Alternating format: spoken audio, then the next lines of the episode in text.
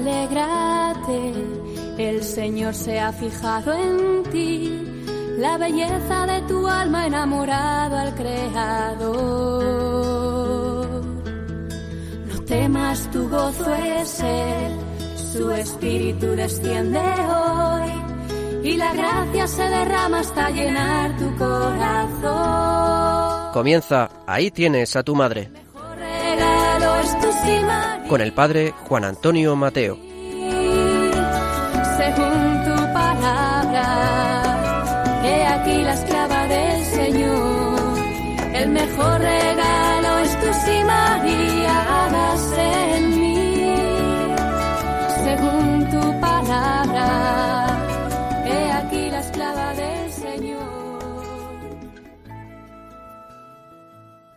Muy queridos amigos y oyentes de este programa de Radio María, vamos avanzando en el mes de octubre, mes dedicado especialmente al Santo Rosario, mes en que hemos recordado con la celebración de la Virgen del Pilar esta asistencia constante de María a la vida de la Iglesia en los momentos de particular dificultad. Y ahora nos encaminamos hacia el mes de noviembre, que como sabéis bien, la piedad tradicional ha dedicado a la oración por las benditas almas del purgatorio. Y me gusta mucho utilizar esta expresión, benditas almas del purgatorio, sobre todo porque hoy muchos cuestionan tanto la existencia del alma como la existencia del purgatorio, cosas que los creyentes nunca debemos perder de vista. ¿Quién no ha visto en más de una ocasión estos preciosos cuadros de la Virgen bajo la advocación del Carmen, socorriendo las almas del purgatorio, ayudándolas a esta maduración profunda en la caridad para acceder a la plena visión de Dios.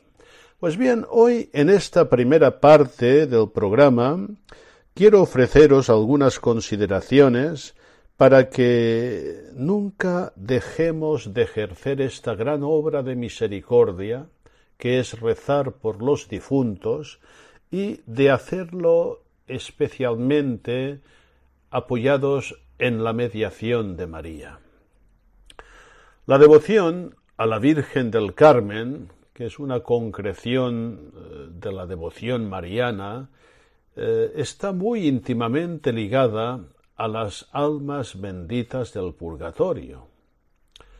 Decimos benditas porque estas almas ya participan de la salvación, aunque de modo imperfecto, y se preparan para acceder a la plena visión de Dios. Esta devoción es muy llena de caridad fraterna, ya que honrando a la Virgen bajo la advocación del Carmen, nos acercamos con cariño a todas estas almas ya salvadas que están en camino a la plenitud de la gloria. Amando pues a las benditas ánimas, agradamos mucho a la Virgen María, que las visita y acorta también su tiempo, por decirlo así, de llegada al cielo. Vamos a recordar algunas cuestiones fundamentales. En primer lugar, el purgatorio. El purgatorio existe. Es el estado intermedio entre la tierra y el cielo, donde van las almas seguras ya de su salvación, pero que no están del todo purificadas en sus corazones, aunque ya han sido perdonadas por Dios de sus pecados. Es curioso, eh, algunos hermanos nuestros de la tradición ortodoxa niegan, diríamos, a nivel teórico la existencia del purgatorio, pero paradójicamente eh, lo afirman con la praxis de su liturgia y de su espiritualidad.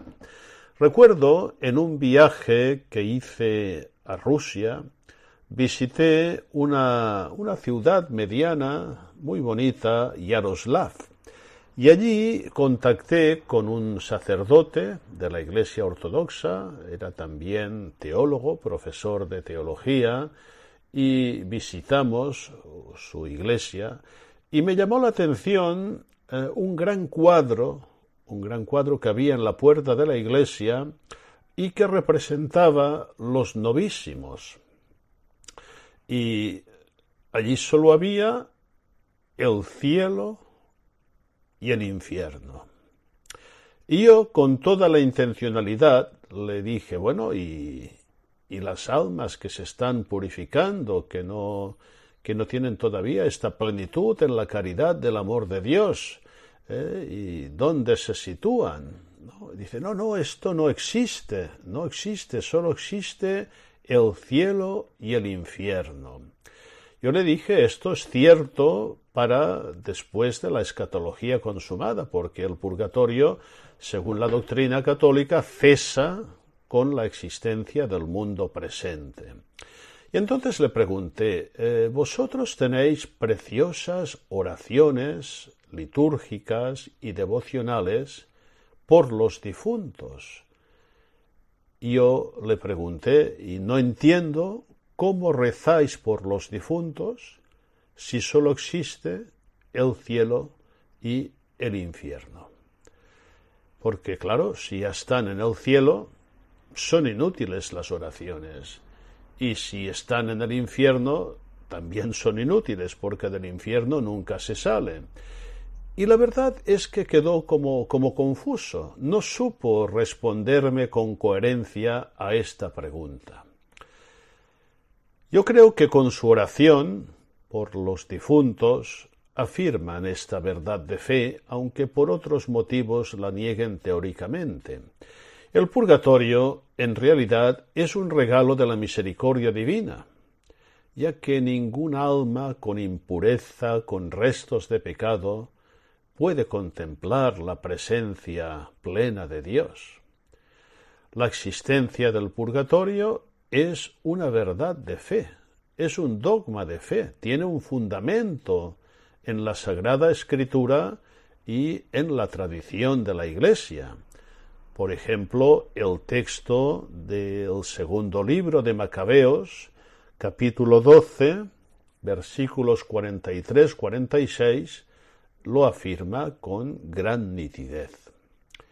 ¿Quiénes van al purgatorio? Podríamos decir que la inmensa mayoría de las personas, pues pocos son los que mueren perfectamente purificados. Y por otro lado, esperamos que no sean muchos los que se condenen al infierno eterno, ¿eh? porque el Señor, no lo dudemos, como le revelaba a Santa Faustina Kowalska, hace lo posible y lo imposible para suscitar la conversión y procurar la salvación de todos.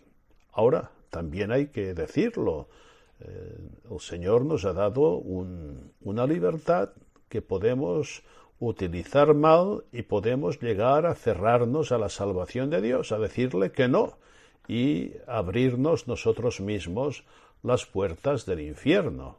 ¿eh? por tanto, es un tema con el cual no se puede bromear.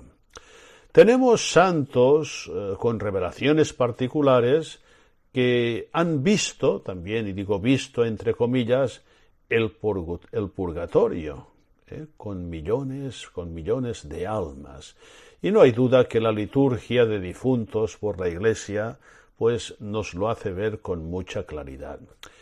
En el purgatorio podríamos hablar de un sufrimiento gozoso, un sufrimiento de carácter moral que consistiría en revisar toda la vida personal, dándose cuenta desde la mirada de Dios, eh, la única mirada que nos hace ver la realidad en toda su profundidad, de la maldad de cada pecado que no ha sido del todo purificado en la conciencia. Por tanto, hay que rezar, hay que rezar por las benditas almas del purgatorio para que con nuestros sufragios la misericordia de Dios adelante este proceso de purificación. Y sin duda, en esta oración por las almas del purgatorio, eh, la mediación de María es muy importante, es muy importante. Debemos rezar por las almas ofreciendo gran sufragio de la Santa Misa, comulgando en gracia de Dios, ofreciendo sufrimientos y penitencias, y particularmente acudiendo a la Santísima Virgen María. Y ahora, en un segundo momento, vamos a considerar un poco, em, de manera más detenida, esta intercesión especial de María por las almas del purgatorio.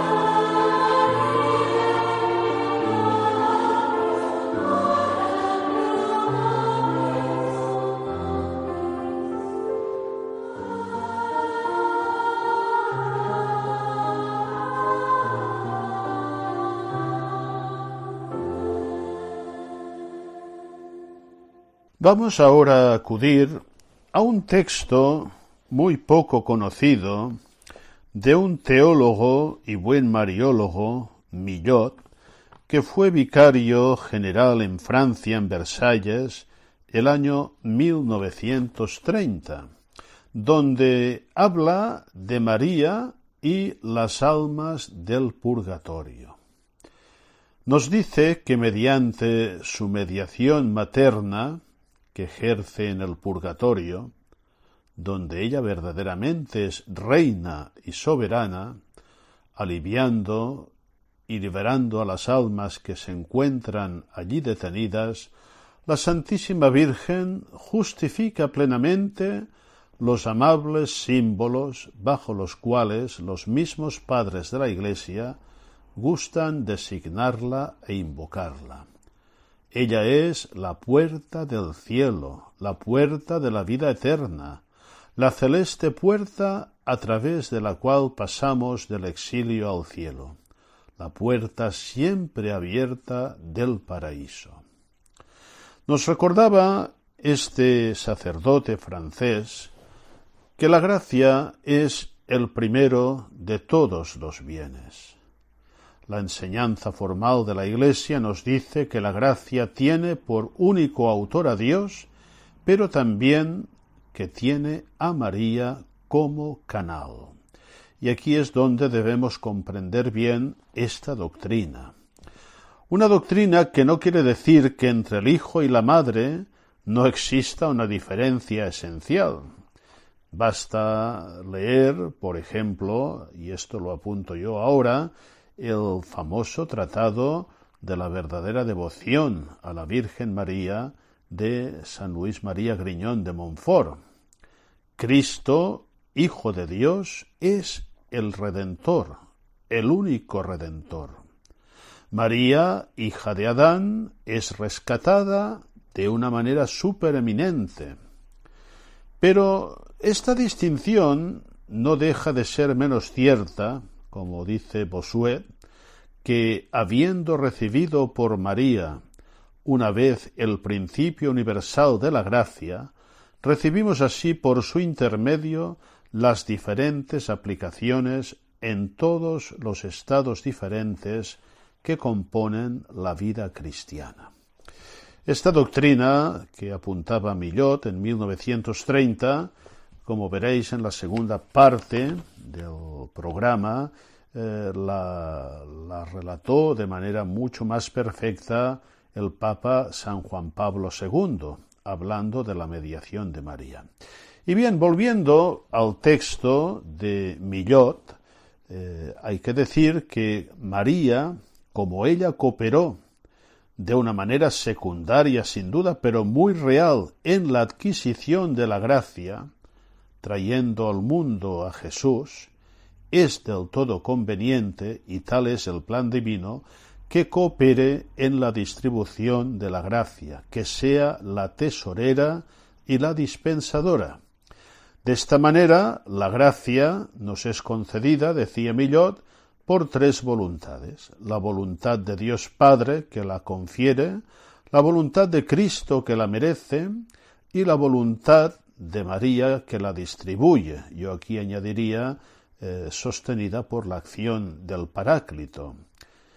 Y San Bernardo, resumiendo en una expresión célebre e implícita en los papas, en los doctores, en los teólogos, en los santos, eh, pudo decir, no hay gracia que no descienda del cielo a la tierra, que no pase por las manos de la Virgen María.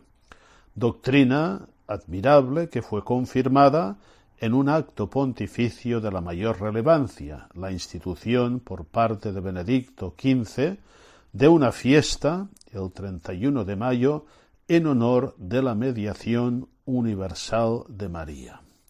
Por tanto, la Virgen María tiene una función primordial en la distribución de las gracias y auxilios a las benditas almas del purgatorio, y un modo muy eficaz de ayudar estas almas es la intercesión de María a la que acudimos con nuestras oraciones, con nuestros rosarios, por estas almas que tanto queremos y que también tanto nos quieren. Tengamos en cuenta estas reflexiones, queridos oyentes, en nuestra piedad tradicional del mes de noviembre, dedicada especialmente a las benditas almas del purgatorio.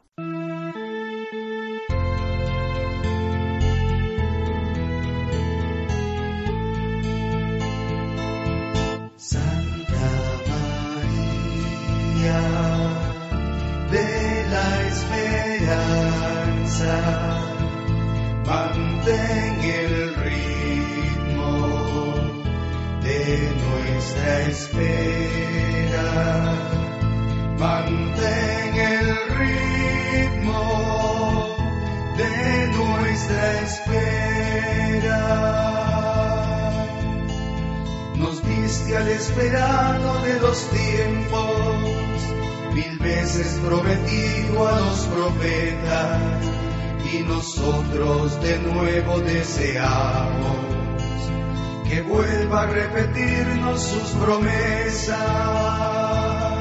Santa María de la esperanza, mantén de nuestra espera. Mantén el ritmo de nuestra espera. Brillaste como aurora el gran día, plantaba Dios su tienda en nuestro suelo y nosotros soñamos con su vuelta. Queremos la llegada de su reino. Santa María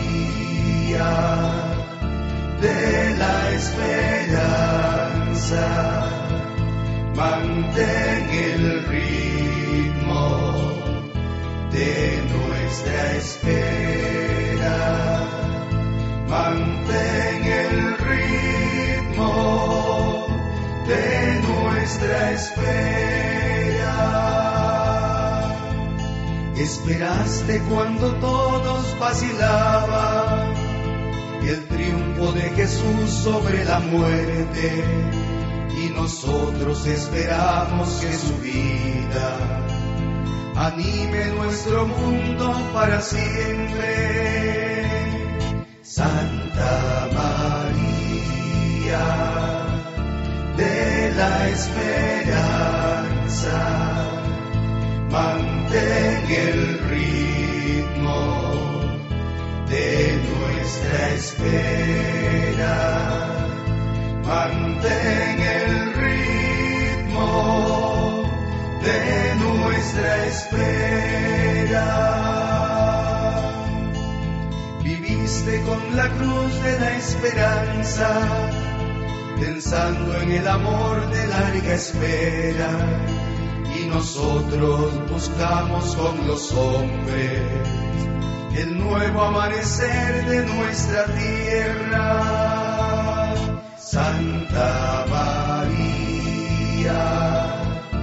de la esperanza, mantén el de nuestra espera. Mantén el espera.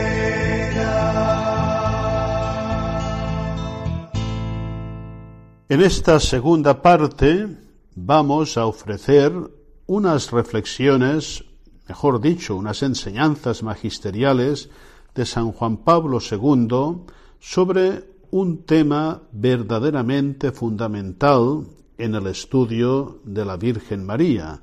Es su condición de mediadora. Se trata de una catequesis que tuvo lugar en la audiencia general del 24 de septiembre del año 1997, donde San Juan Pablo II hablaba de la intercesión celestial de la Madre de la Divina Gracia. No hay duda que el tema de la mediación es el tema eh, más importante a estudiar actualmente en Mariología. María, como decía San Juan Pablo II, es Madre de la humanidad en el orden de la gracia. Ya el Concilio Vaticano II destacaba esta función de María relacionándola a su cooperación en la redención de Cristo. Es decir, nunca podemos hablar de la mediación sin esta cooperación de la Virgen a la redención de Cristo. Y a la redención de Cristo entendida en su totalidad. ¿eh? Por una parte, una asociación única, especialísima, a la redención, como se llama, objetiva, al sacrificio que Cristo ofreció una vez por todas por todos los hombres de todas las épocas, y María tiene esta asociación tan particular hasta el punto que puede ser llamada corredentora. Y por otra parte, una participación, una cooperación en lo que llamamos la redención subjetiva, la aplicación de la gracia, de la redención a cada individuo, a cada persona. María también tiene por designio de Dios una participación especial en esta redención. Vamos a escuchar esta, esta catequesis que, si Dios quiere, completaremos en el próximo programa con otra catequesis también de San Juan Pablo II que siguió a esta. Eh, son temas un poquito densos, eh, lo reconozco, pero si los escuchamos con mucha atención y luego si tenemos también la paciencia de volverlos a escuchar mediante los medios que nos ofrece la técnica hoy de poder volver a escuchar estos, estos, eh, estas grabaciones, yo creo que nos aprovecharán mucho. Eh, finalmente, recordar que este material se encuentra en un, en un pequeño gran libro que he recomendado muchas veces que es aquella recolección de catequesis sobre María del Papa San Juan Pablo II, que constituyen un auténtico tratado de Mariología dogmática y espiritual. Eh, bajo el título de la Virgen María, estas catequesis eh, se han publicado en libros palabra. Este es uno de los libros eh, que los, los que amamos a la Virgen, los que queremos conocerla más a fondo, y dar razón de nuestra esperanza, deberíamos tener en nuestra biblioteca y consultarlo a menudo. Escuchemos con atención.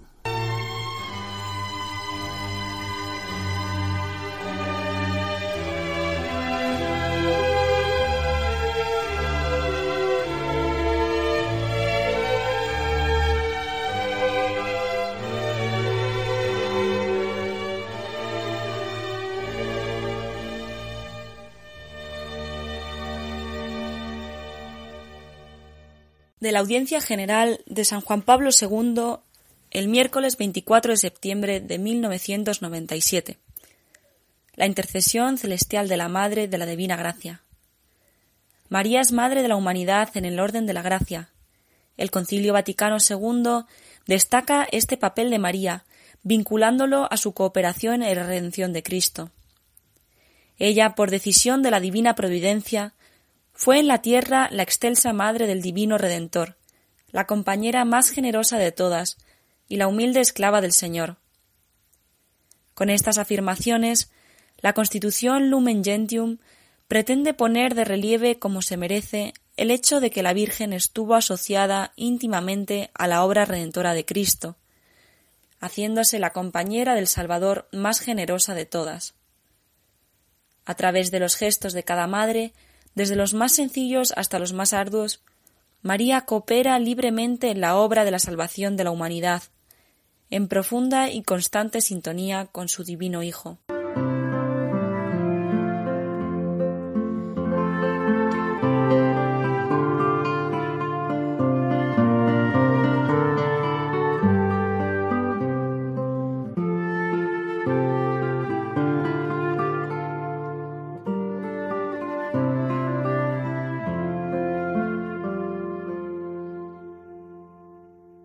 El concilio pone de relieve también que la cooperación de María estuvo animada por las virtudes evangélicas de la obediencia, la fe, la esperanza y la caridad, y se realizó bajo el influjo del Espíritu Santo. Además, recuerda que precisamente de esa cooperación le deriva el don de la maternidad espiritual universal, asociada a Cristo en la obra de la redención, que incluye la regeneración espiritual de la humanidad se convierte en madre de los hombres nacidos a vida nueva. Al afirmar que María es nuestra madre en el orden de la gracia, el concilio pone de relieve que su maternidad espiritual no se limita solamente a los discípulos, como si se tuviese que interpretar en sentido restringido la frase pronunciada por Jesús en el Calvario Mujer, ahí tienes a tu hijo. Efectivamente, con estas palabras, el crucificado estableciendo una relación de intimidad entre María y el discípulo predilecto, figura tipológica de alcance universal, trataba de ofrecer a su madre como madre a todos los hombres.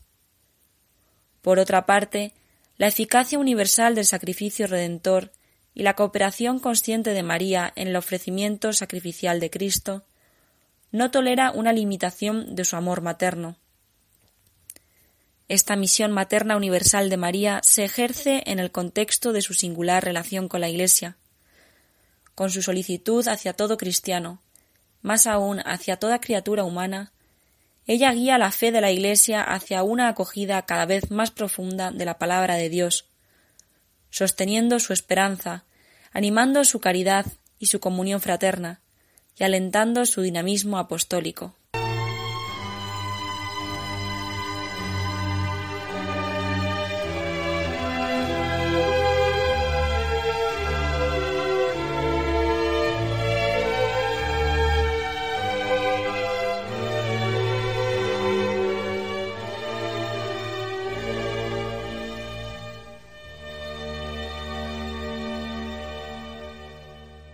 María, durante su vida terrena, manifestó su maternidad espiritual hacia la Iglesia por un tiempo muy breve. Sin embargo, esta función suya asumió todo su valor después de la Asunción, y está destinada a prolongarse los siglos hasta el fin del mundo. El concilio afirma expresamente esta maternidad de María perdura sin cesar en la economía de la gracia, desde el consentimiento que dio fielmente en la Anunciación y que mantuvo sin vacilar al pie de la cruz, hasta la realización plena y definitiva de todos los escogidos. Ella, tras entrar en el reino eterno del Padre, estando más cerca de su divino Hijo y por tanto de todos nosotros, puede ejercer en el Espíritu de manera más eficaz la función de intercesión materna que le ha confiado la divina providencia. El Padre ha querido poner a María cerca de Cristo y en comunión con Él, que puede salvar perfectamente a los que por Él se llegan a Dios, ya que está siempre vivo para interceder en su favor.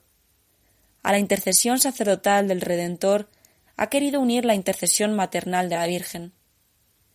Es una función que ella ejerce en beneficio de quienes están en peligro y tienen necesidad de favores temporales, y sobre todo de la salvación eterna. Con su amor de madre cuida de los hermanos de su Hijo, que todavía peregrinan y viven entre angustias y peligros, hasta que lleguen a la patria feliz. Por eso la Santísima Virgen es invocada en la Iglesia con los títulos de abogada, auxiliadora, socorro, mediadora.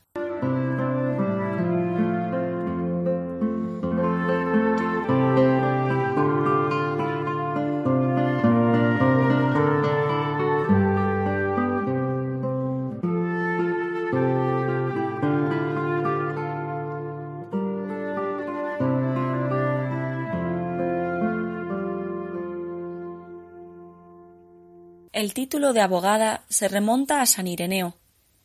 Tratando de la desobediencia de Eva y de la obediencia de María, afirma que en el momento de la Anunciación la Virgen María se convierte en abogada de Eva. Efectivamente, con su sí defendió y liberó a la progenitora de las consecuencias de su desobediencia, convirtiéndose en causa de salvación para ella y para todo el género humano. María ejerce su papel de abogada cooperando tanto con el Espíritu Paráclito como con aquel que en la cruz intercedía por sus perseguidores, y al que Juan llama nuestro abogado ante el Padre. Como madre, ella defiende a sus hijos y los protege de los daños causados por sus mismas culpas. Los cristianos invocan a María como auxiliadora, reconociendo su amor materno, que ve las necesidades de sus hijos y está dispuesto a intervenir en su ayuda, sobre todo cuando está en juego la salvación eterna. La convicción de que María está cerca de cuantos sufren o se hallan en situaciones de peligro grave ha llevado a los fieles a invocarla como socorro. La misma confiada certeza se expresa en la más antigua oración mariana con estas palabras Bajo tu amparo nos acogemos, Santa Madre de Dios, no deseches las súplicas que te dirigimos en nuestras necesidades. Antes bien, líbranos siempre de todo peligro, oh Virgen gloriosa y bendita. Como mediadora maternal, María presenta a Cristo nuestros deseos, nuestras súplicas y nos transmite los dones divinos, intercediendo continuamente en nuestro favor.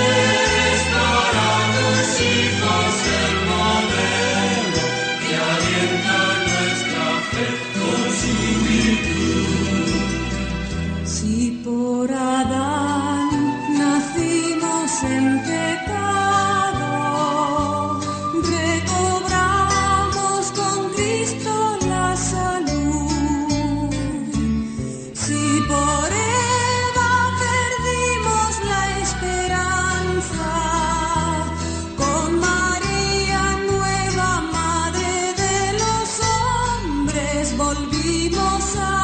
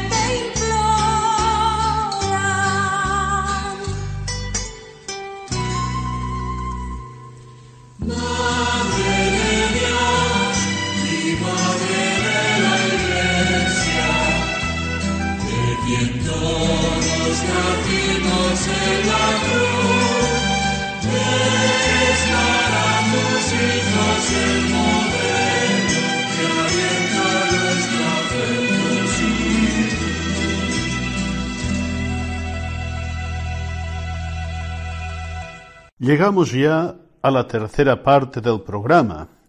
Y hoy vamos a seguir desgranando con el magistral ensayo del padre Aldama Espiritualidad Mariana algunos elementos fundamentales de la ejemplaridad de María para comprender a fondo qué es lo que queremos decir cuando afirmamos que María es ejemplo supremo de vida cristiana.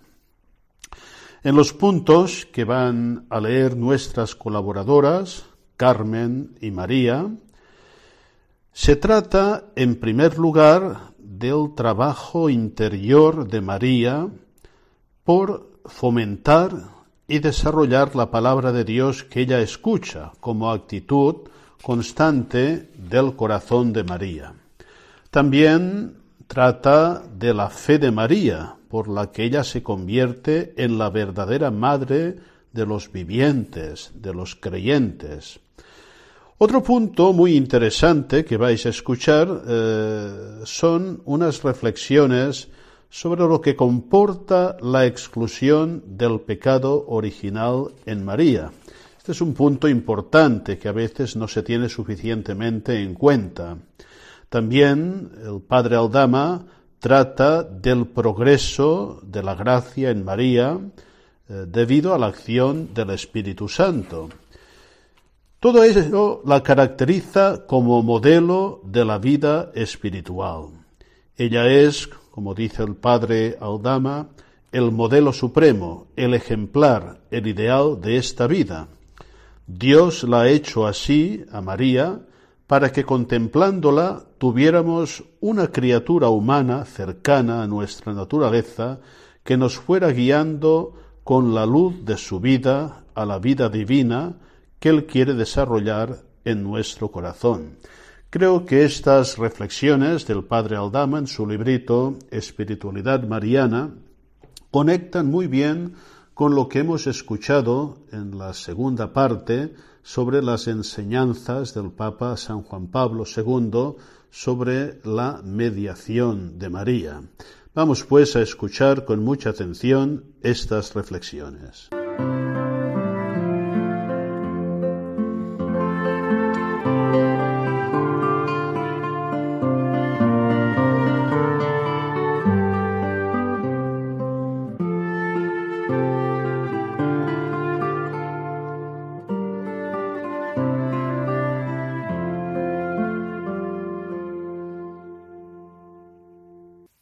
Actitud constante del corazón de María era su trabajo interior por fomentar y desarrollar la palabra de Dios que había escuchado.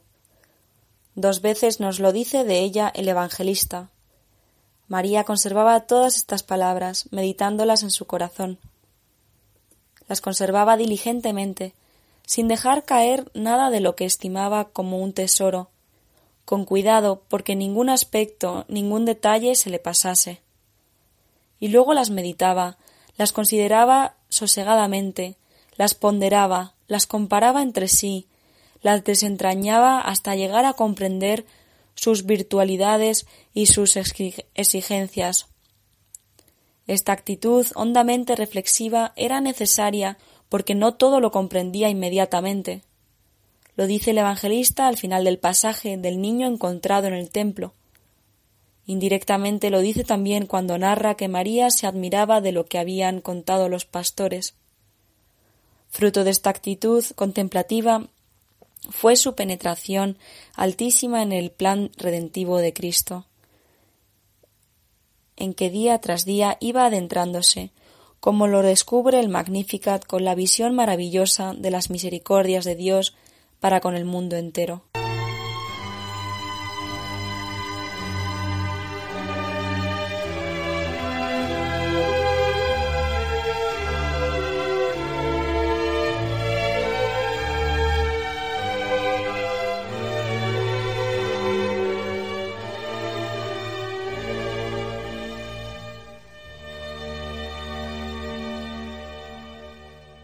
Todo esto nos lleva a su actitud fundamental, la fe.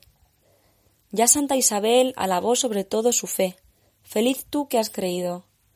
El concilio recogió la doctrina de la tradición más antigua que hacía resaltar la fe de María comparándola con Eva.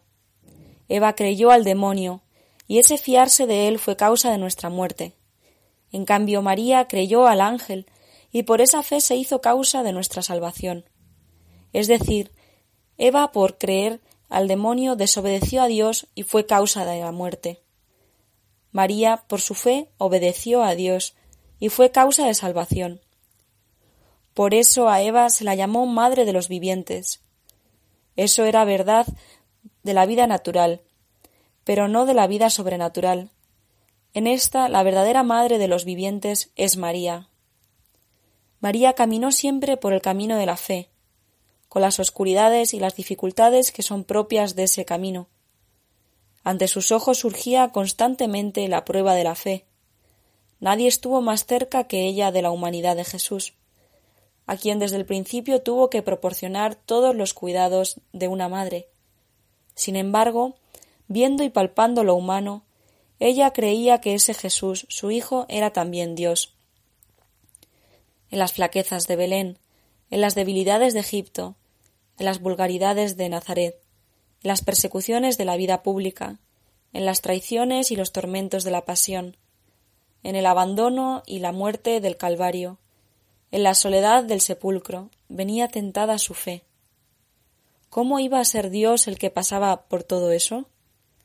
Ante esa prueba de su fe, crecía ésta más pujante al quedar siempre victoriosa en su corazón. Por eso es ella la madre de los creyentes, mucho mejor que se llama a Abraham padre de los creyentes. La fe del patriarca creyó por encima de todas las posibilidades humanas, que iba a tener un hijo en el que serían bendecidas todas las naciones. Pero esa fe fue probada cuando Dios le mandó que le sacrificara precisamente a ese hijo.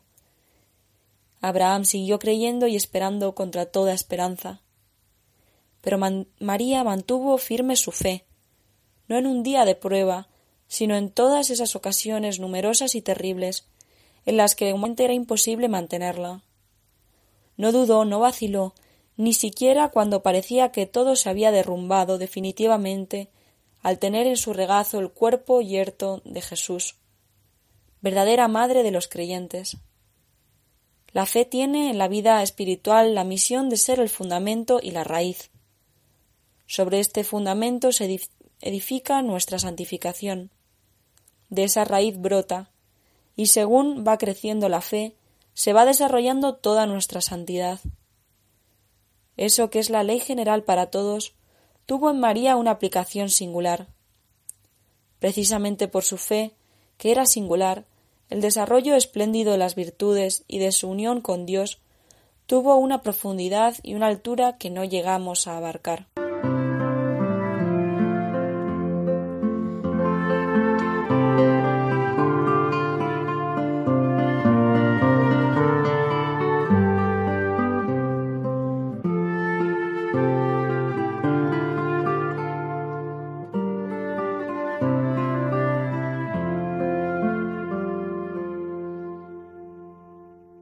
La vida entera de María fue vida de gracia y en gracia. Preservada del pecado original, su vida divina coincide con su vida humana, la vida sobrenatural con la vida natural.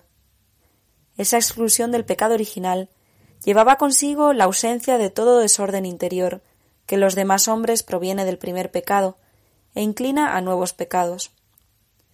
Por eso, careciendo de esa mala raíz, su alma vive en paz, íntima sin las turbaciones interiores que no nos permiten a nosotros tener serenidad completa en Dios.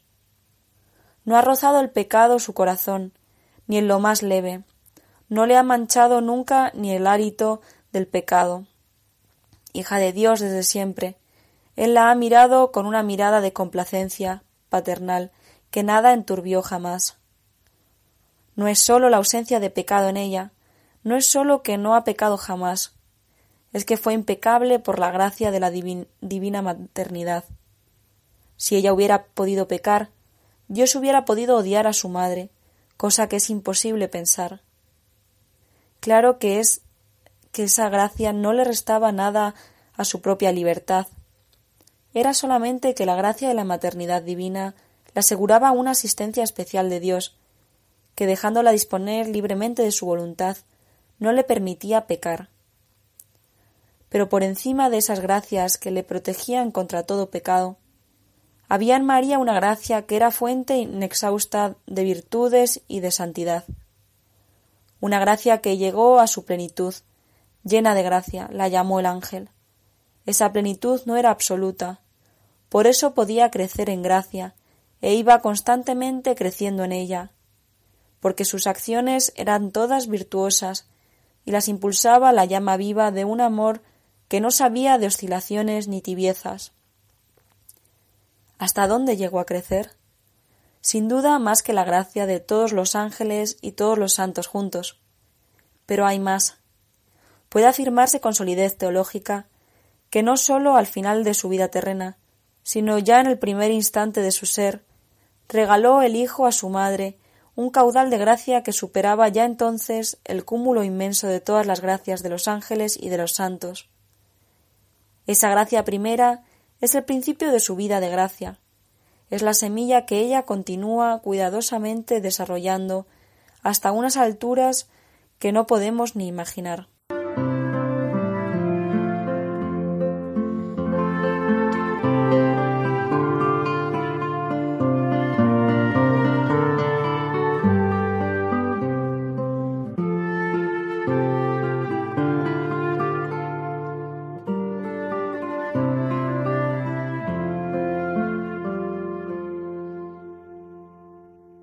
Porque ese progreso de la gracia se debe a la acción del Espíritu Santo, que trabaja su corazón para que fuese el corazón más propio de una Madre de Dios.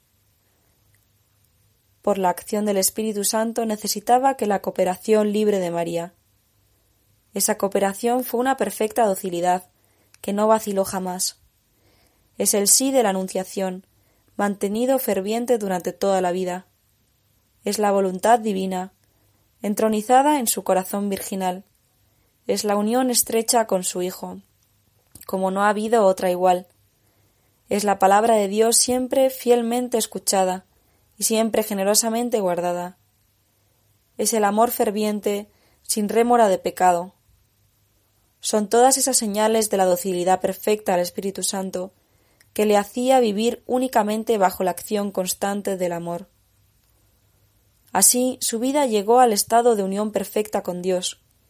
El estado de unión, según San Juan de la Cruz, consiste en que el alma, según la voluntad, está transformada en la voluntad de Dios, de manera que esa voluntad no tenga nada de contrario a la de Dios, sino que en todo y por todo lo que la mueve sea sólo la voluntad de Dios. Dos elementos se necesitan, uno negativo y otro positivo. Negativamente hace falta que en la voluntad humana no haya nada que sea contrario a la voluntad de Dios. Positivamente es necesario que lo que la mueva en todo y por todo sea sólo la voluntad de Dios. Esa unión es la perfección de la caridad. Ambos elementos se dan en la Virgen de un modo excelsísimo y verdaderamente propio de ella sola. Su voluntad libre hasta la, la raíz hasta de la raíz del pecado, no admitió nunca nada que ni de lejos se opusiera a la voluntad divina, pero además, llena de gracia desde el principio, y docilísima al toque del Espíritu Santo, el único impulso de su corazón era agradar en todo y siempre al Señor. En ese ambiente en que vivía su alma, será siempre para nosotros un misterio insondable la profundidad de la oración de su alma, en la que todo la llevaba a las alturas mayores de la contemplación.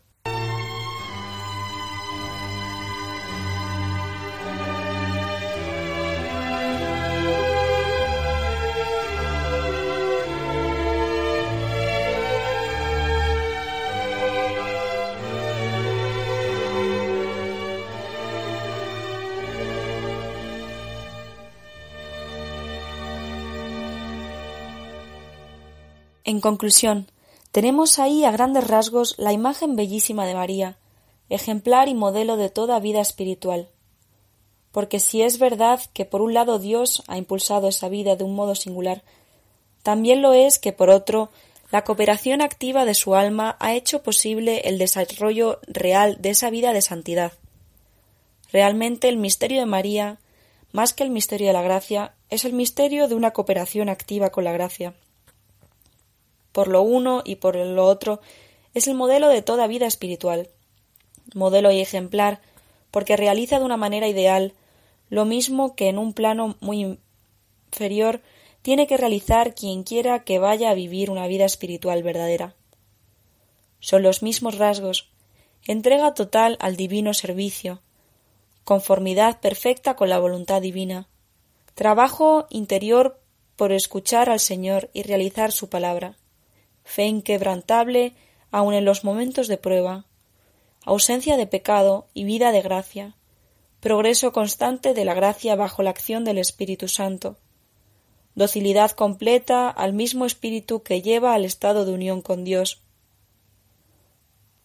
Por ser esos rasgos los que caracterizan su vida y deben reproducirse en nosotros, es ella el modelo de la vida espiritual, porque esos rasgos se realizan en ella de un modo excelsísimo y en un plano superior al nuestro.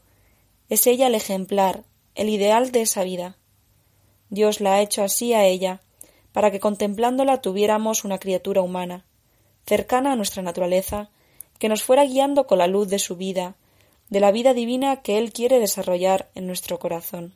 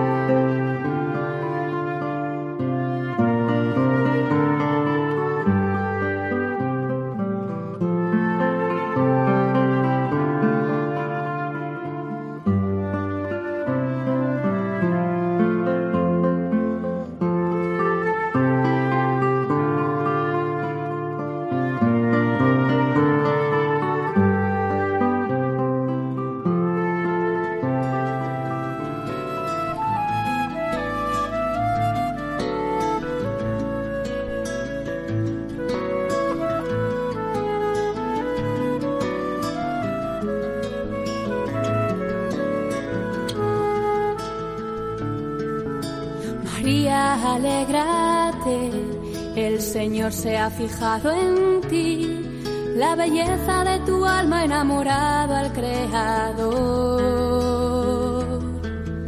No temas, tu gozo es Él, su espíritu desciende hoy y la gracia se derrama hasta llenar tu corazón. Han escuchado Ahí tienes a tu madre, El mejor regalo con el padre Juan Antonio Mateo.